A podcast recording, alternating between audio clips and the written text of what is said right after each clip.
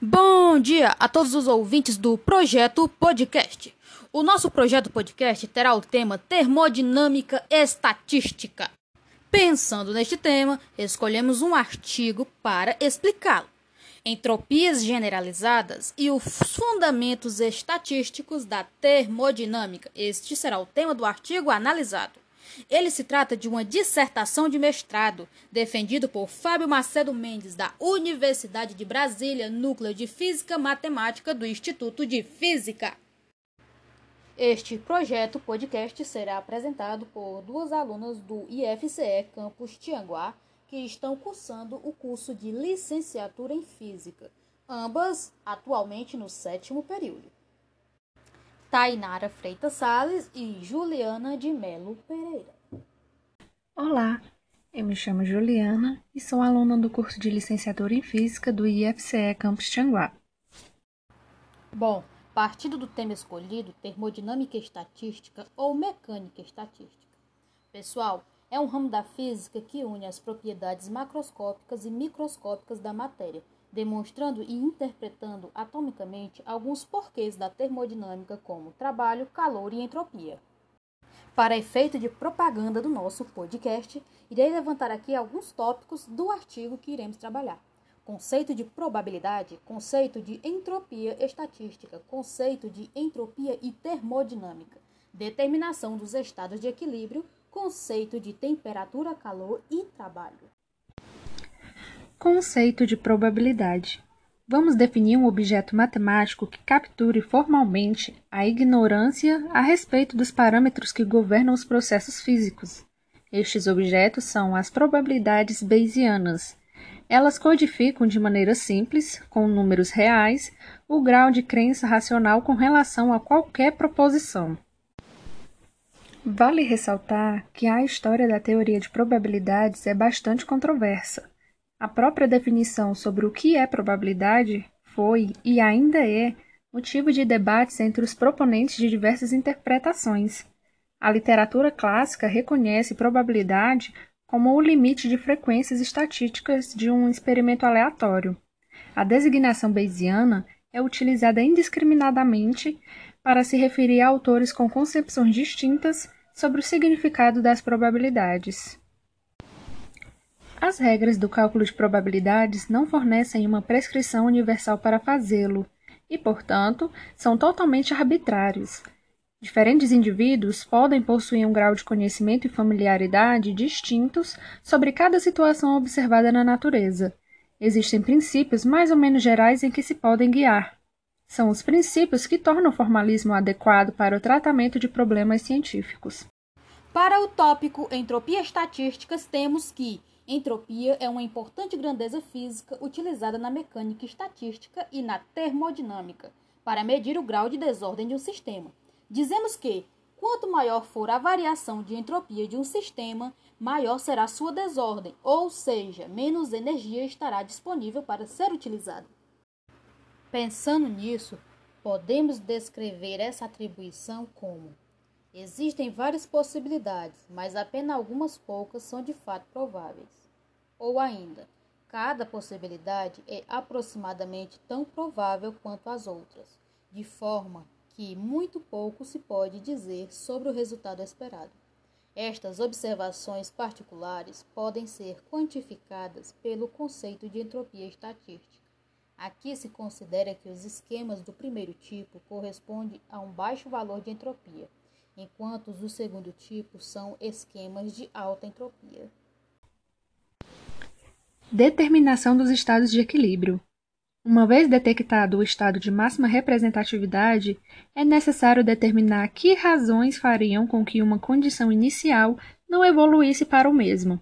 Se todos os estados microscópicos nessa condição inicial possuírem valor de energias diferentes, a probabilidade de evolução deles seria rigorosamente nula, já que implicaria na violação de um invariante de movimento.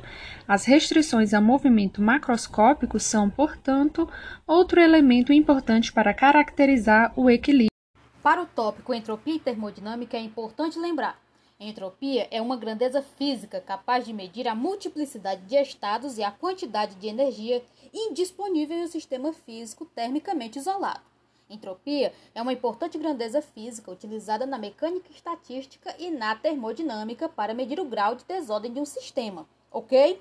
A natureza é cheia de exemplos e situações em que sistemas físicos evoluem para estados finais estacionários e bastante previsíveis.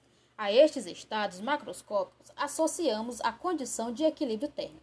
Tal constatação está em contraste com o que se conhece da dinâmica macroscópica. O método mais simples para se determinar estes estados é mediado pelo conceito de entropia termodinâmica. Aqui se entende termodinâmica como uma certa metodologia de interferência estatística sobre o comportamento macroscópico de sistemas simples tomados em tempos distantes a termodinâmica estabelece restrições e desigualdades. Além disso, seleciona apenas aqueles que se situam em um patamar de plausibilidade. Temperatura, calor e trabalho. A temperatura quantifica as noções intuitivas de quente e frio, ao regular o sentido natural de transferência de energia entre subsistemas em interação. Um dos resultados mais importantes da mecânica é que a energia sempre se conserva e um dos resultados mais importantes da termodinâmica é que estas diferentes manifestações não são livremente conversíveis entre si. O calor é uma variação da energia associada a um processo irreversível e, portanto, representa energia irremediavelmente desperdiçada. Dessa forma, definimos calor como a variação de energia devido à mudança na entropia do sistema. O trabalho representa simplesmente as outras formas de variação de energia que garantem a conservação ao final das contas. O trabalho é definido simplesmente pela relação de conservação ou pela primeira lei da termodinâmica. Queridos ouvintes, nessa parte do nosso podcast iremos fazer aqui um leve apanhado sobre as aplicações da termodinâmica estatística. Iremos separá-las assim: primeiro, dedução da lei dos gases, transferência de calor, transição de fase e evaporação. Dedução da lei dos gases. As variáveis temperatura, pressão e densidade, conhecidas como variáveis de estado, são relacionadas nos gases pela chamada lei dos gases ideais. Por definição, um gás ideal segue a teoria cinética dos gases, isto é, um gás ideal é formado de um número muito grande de pequenas partículas, as moléculas, que tem um movimento rápido e aleatório, sofrendo colisões perfeitamente elásticas, de modo a não perder quantidade de movimento. A lei dos gases afirma que a pressão exercida por um gás é proporcional à sua densidade e temperatura absoluta. Assim, um acréscimo na temperatura ou na densidade causa um aumento na pressão, se a outra variável, densidade ou temperatura, permanece constante. Por outro lado, se a pressão permanece constante, um decréscimo na temperatura resulta em aumento de densidade e vice-versa. Transferência de calor. Um processo similar pode explicar a troca de calor entre dois corpos. Imagine um corpo A, quente, e um corpo B, frio. Colocando as duas superfícies em contato, as moléculas da superfície de A colidirão com as moléculas na superfície de B, transmitindo energia, valendo a recíproca. Como a energia cinética quadrática média em A é maior, é plausível pensarmos que as moléculas de A cederão energia para as moléculas de B, e nesse processo A esfrie enquanto B aquece.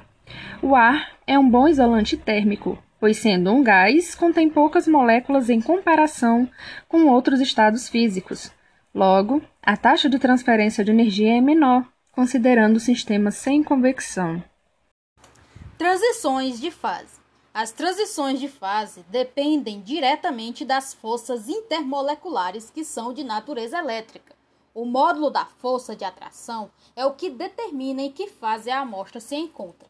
Na fase gasosa, as moléculas estão muito separadas e com uma energia cinética quadrática média muito alta. Logo, as forças de atração são fracas.